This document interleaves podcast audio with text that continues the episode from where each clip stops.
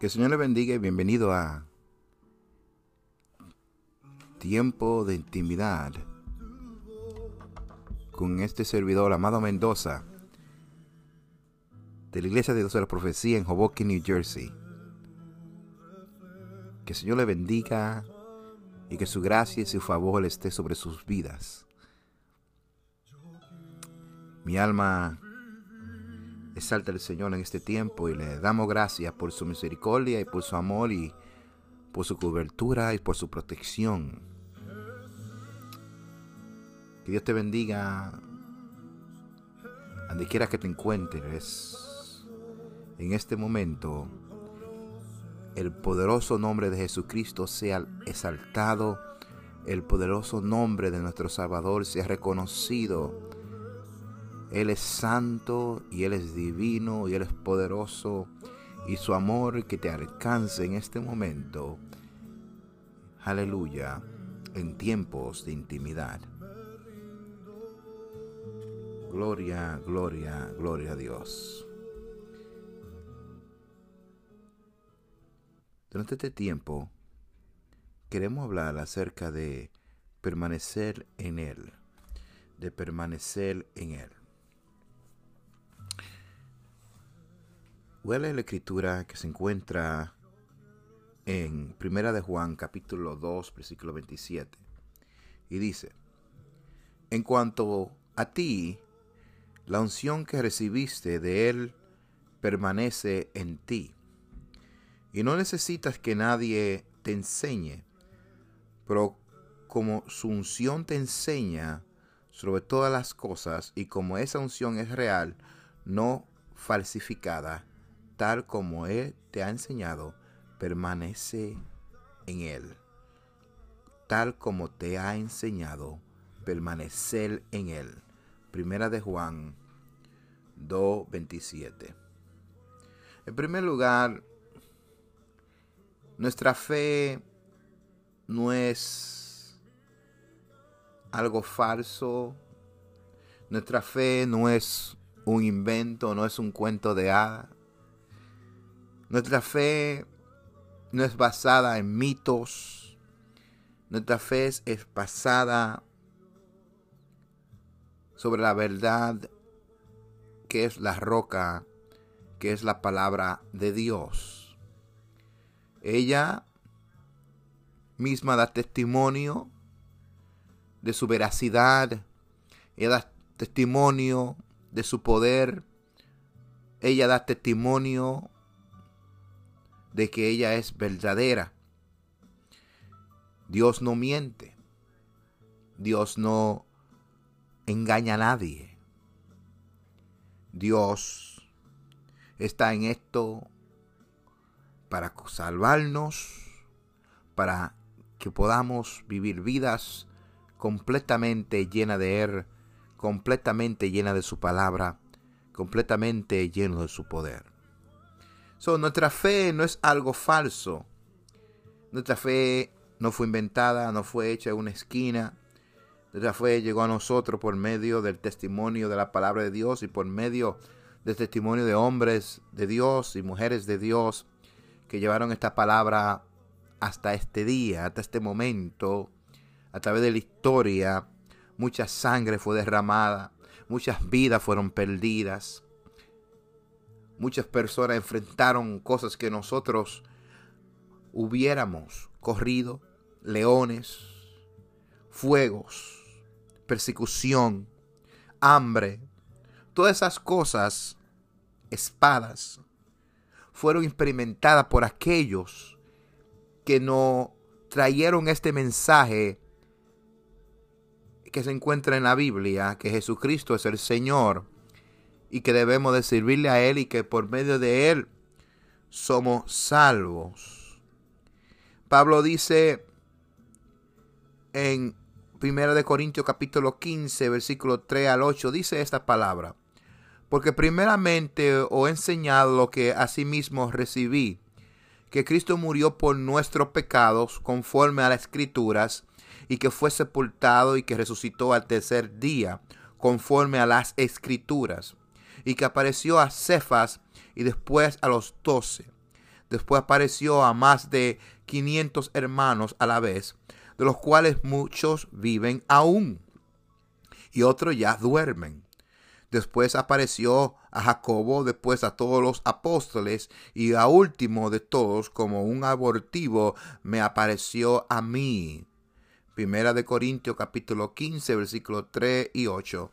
Aquí Pablo presenta el Evangelio, que Cristo vino, que Cristo resucitó, que Cristo se le presentó a los discípulos conforme a las escrituras, que Cristo fue visto por diferentes testigos y por último, él también fue testigo de la maravilla, de la gloria de Cristo Jesús que se le apareció a él también.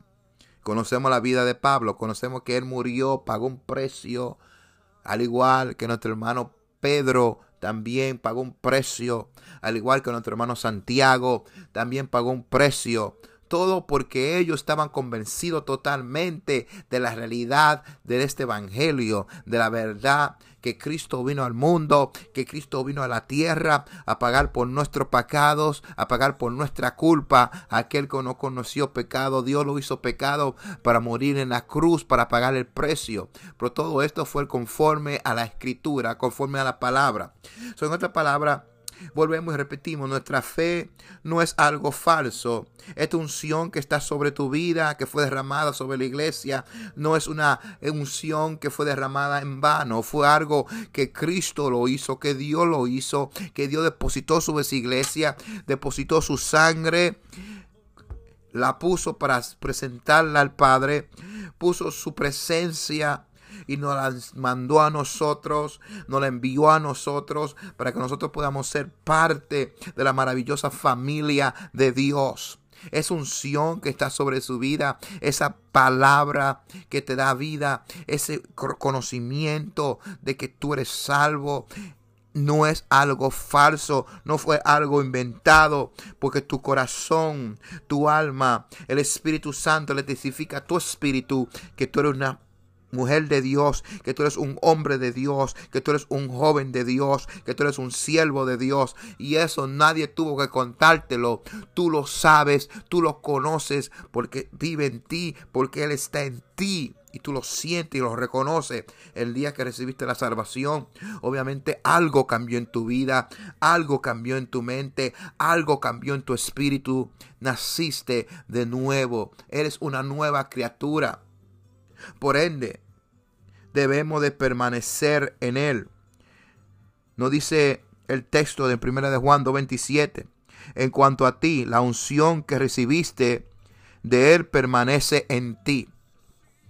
Y no necesitas que nadie te enseñe. Pero como su unción te enseña sobre todas las cosas y como esa unción es real, no falsificada, tal como te he enseñado, como, como tal como te ha enseñado, permanecer en él. Primeramente, esta unción, nuevamente, vuelvo y recalco, no es falsificada, es real. Lo que Dios hizo en tu vida es verdadero. Lo que Dios hizo en tu interior es real. Pero debemos hacer algo. Debemos de permanecer en ella. Debemos de mantenernos bajo su cubierta. ¿Qué significa permanecer? Permanecer significa vivir adentro de eso que debemos de estar bajo de. Debemos de estar adentro de aquello, permanecer, quedarse ahí, no moverse a diestra siniestra, sino quedarse, habitar, vivir, comer, dormir, caminar, andar, hablar en Él. Todo en Él. Por eso dice permanecer en Él. Permanece en la verdad que ha sido revelada a tu vida. Cristo dice en primero de Juan, capítulo, perdón, en, el Evangelio según San Juan, capítulo 15, versículo 4 al 6, dice, permanecer en mí y yo en vosotros. Como el pámpano no puede llevar fruto por sí mismo si no permanece en la vid, así tampoco vosotros si no permanecéis en mí. Yo soy la vid, vosotros los pámpanos. El que permanece en mí y yo en él, éste lleva mucho fruto, porque separado de mí nada podéis hacer. El que en mí no permanece será echado fuera como pámpano y se secará, y los recogen y lo echan en el fuego y arden. Él dice permanecer en mí. ¿Quién es en mí? En mí es Cristo. Y él dice permanecer en mí y yo en vosotros.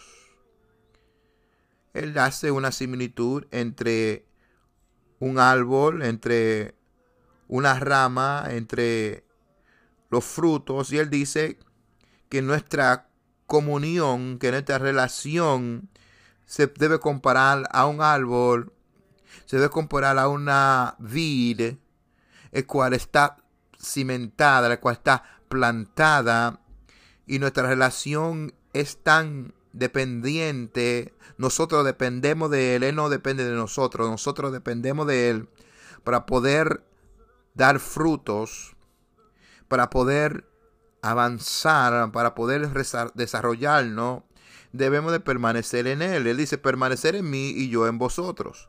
Como el pámpano no puede llevar fruto por sí mismo, si no permanecéis en la vid, así tampoco vosotros si no permanecéis en mí. En otra palabra, hay una opción. Yo tengo una, yo puedo decidir permanecer en Él o no permanecer en Él. Pero no aconseja que lo mejor que podemos hacer es permanecer en Él. ¿Y cómo permanecemos en Él? Permanecer en Cristo significa habitar en Él, orar, buscarle en su palabra, buscarle en lo que, en lo que Él nos ha enseñado, buscarle en lo que significa estar lleno del Espíritu Santo, buscarle en todo lo que lo represente a Él, permanecer en Él. Significa que nuevamente que es una decisión que yo debo de tomar, es una decisión consciente. Usted, hermana, usted, hermano, decide si va a permanecer en él o no.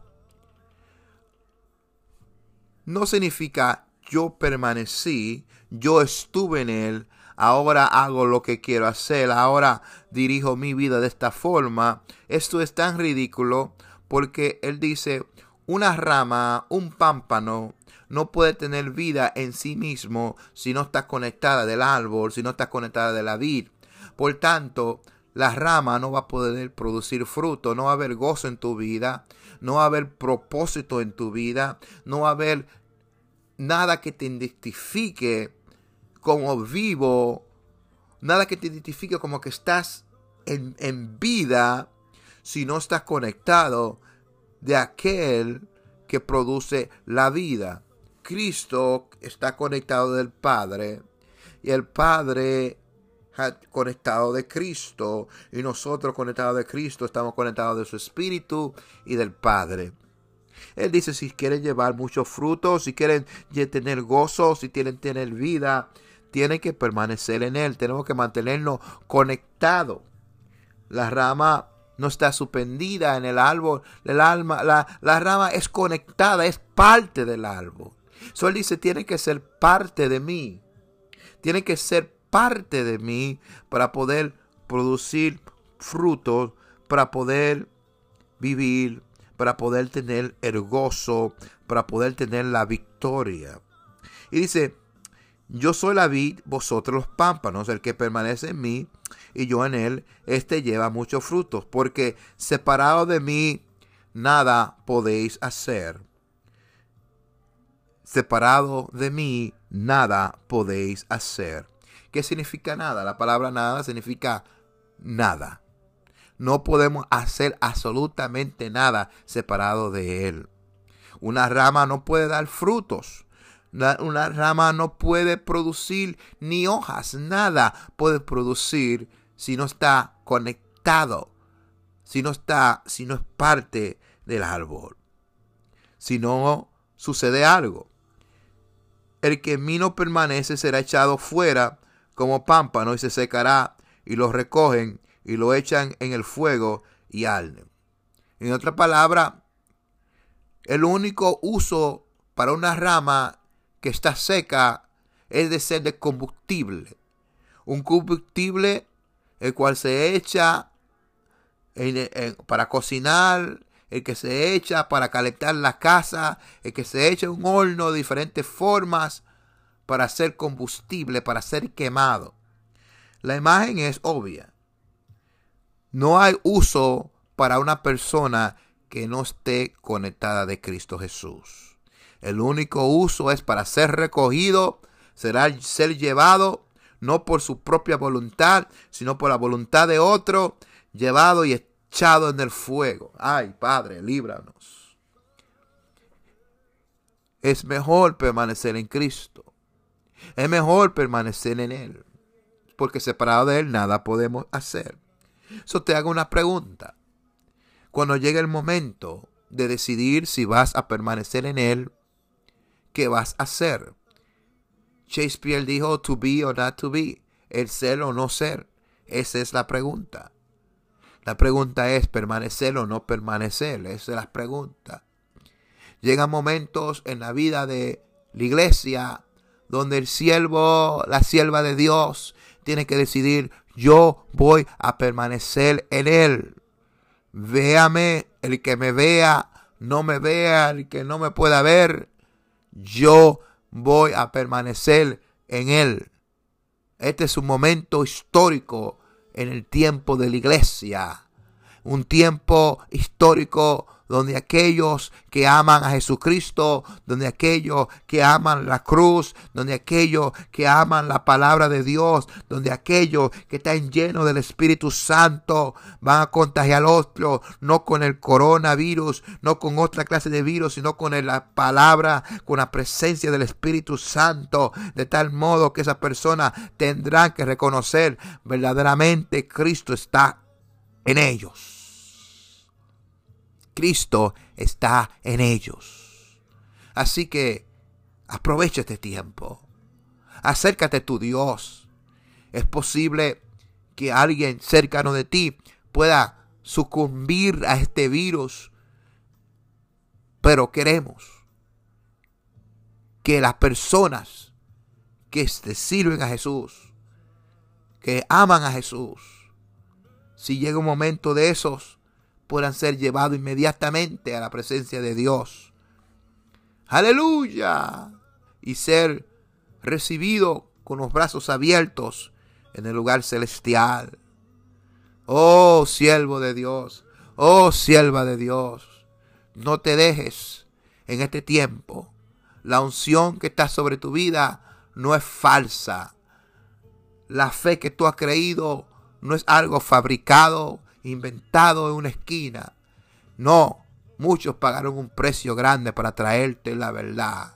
Son en este tiempo de intimidad con Dios, este siervo te dice, avanza, mantente firme y síguese adelante, confiando en la roca que es Cristo Jesús. Cristo el Salvador de nuestras vidas, Cristo el camino, la verdad y la vida, Cristo el pan de vida, Cristo el Cordero inmodado, Cristo el que nos recató, Cristo el que nos libertó, Cristo que rompe la cadena, Cristo que es el cual es tocado y los enfermos son sanados. Cristo es bueno y maravilloso. En este tiempo exalto el nombre de Cristo, le doy gloria, gloria, gloria a Él, porque Él es grande, Él es maravilloso, Él es hermoso. Oh, gloria a Dios. Gloria a Dios. Te animo, sierva, siervo, avanza y camina más cerca de tu Cristo. Camina, caminemos más cerca de Él. Oh, gracias Señor. Te alabamos y te bendecimos. Gracias Señor por este tiempo de intimidad. Oh Jesús, mira la vida, mira las almas que no te han recibido, que no te han reconocido. Sálvalo, levántalo y anima al, al, hermano que se siente desanimado. Levanta sus ánimos en el nombre de Jesús. Que Dios te bendiga, iglesia. Tiempo de intimidad.